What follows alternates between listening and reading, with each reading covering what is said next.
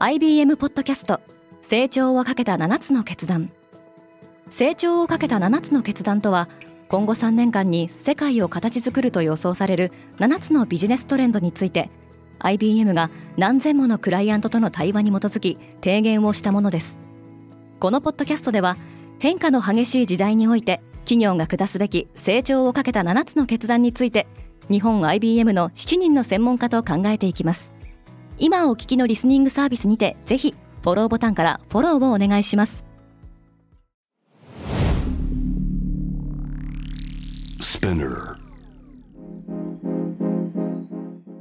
Good morning, ケリーアンです。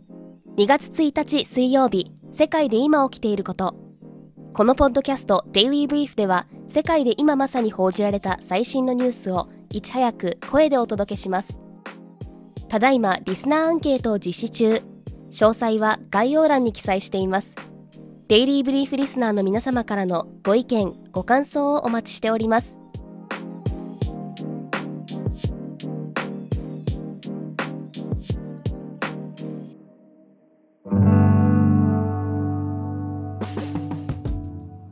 日本の新型コロナ死亡率が高まっている。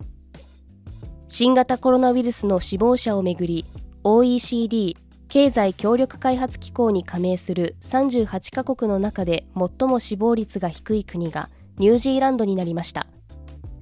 アワーワールドインデータによるとこれまで最も死亡率が低い国は日本でしたが1月25日までの新規感染者数の週平均が OECD 加盟国でトップとなり死亡率も上昇しました。アメリカはコロナへの警戒を解くバイデン政権は新型コロナウイルス感染拡大に対処するための国家非常事態宣言を5月11日に終了すると発表しました。韓国では屋内でのマスク着用義務が解除されています。一方 WHO 世界保健機関のテドロス事務局長は最高水準の警戒宣言である国際的に懸念される公衆衛生上の緊急事態の維持を表明しています。アリババ株が失速している。中国のアリババグループの株価は30日の香港市場でおよそ3ヶ月ぶりとなる大幅下落を記録しました。ゼロコロナ政策を終了した中国の景気回復が期待外れに終わりそうなことなどから投資家の懸念が株価を下落させました。アリババ株は今週に入ってからも9.1%下落し280億ドル。日本円でおよそ3兆6千億円もの時価総額を失いました。エクソン石油企業として過去最高益。アメリカの石油メジャーエクソンモービルは31日2022年12月期決算を発表。純利益は557億4000万ドル。日本円でおよそ7兆2000億円となりました。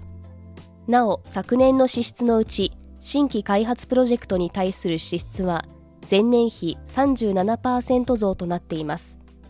ロイターは同社がアメリカ・テキサス州で予定している水素工場の稼働を2027年か2028年に開始する計画だと伝えています。カナダでハードドラッグ所持が合法になる。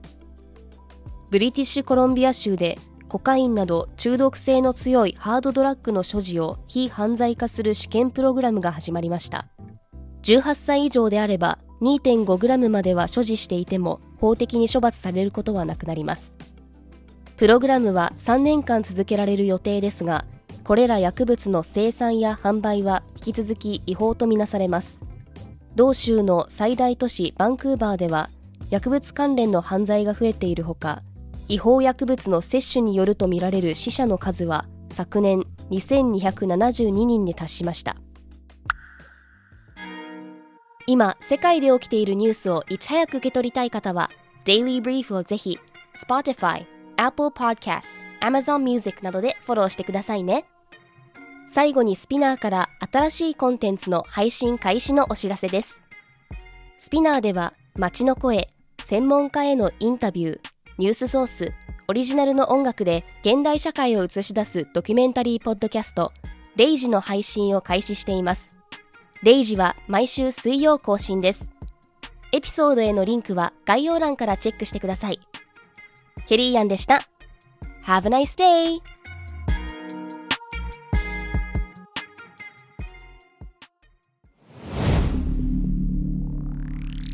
Spinner. レイジシーズン2抵抗すること。爆弾じゃなくて食べ物をっていう、まあ、世界各地広がってる運動があるんですけど。なんかゼロコロナの政策はもう取り消したんだけど、ずっと拘束されてる状態。やっぱ他の人の意見聞いてあそっかって。支配もしないし支配もされない。そういう生き方のための思想と実践っていう。レイジシーズン2抵抗することリスナーの皆様より多くのリクエストをいただいている話題のニュースを深掘りしたエピソードを週末の有料版で配信中です。今なら1ヶ月無料トライアルを実施中。詳細は概要欄に記載しています。この機会にぜひ聞いてみてくださいね。感想ご意見もお待ちしています。